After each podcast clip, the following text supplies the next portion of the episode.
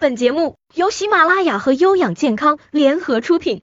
大家好，我是孟进旭，内容仅供参考，您也可以留言，我会尽量回复。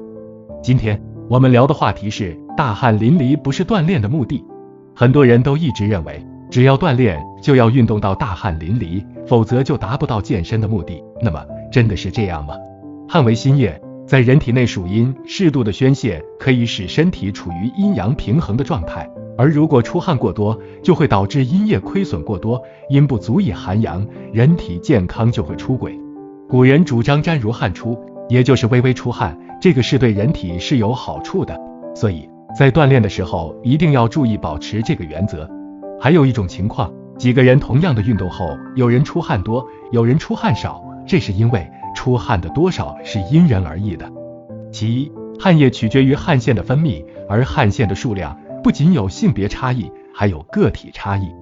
其二，出汗多少还取决于体液含量，有些人体液较多，运动时出汗就多，反之，运动时出汗就少。其三，运动前是否饮水对出汗也有影响。如果呢，运动前大量饮水会导致体液增多而增加出汗量。这里呢，建议有些时候做一下这些运动，散步、瑜伽、骑自行车等等，同样可以起到预防或减少各种慢性疾病的作用，还能帮助降低患中风、糖尿病、痴呆、骨折、乳腺癌和结肠癌的风险。如果呢，您觉得内容不错，欢迎订阅和分享。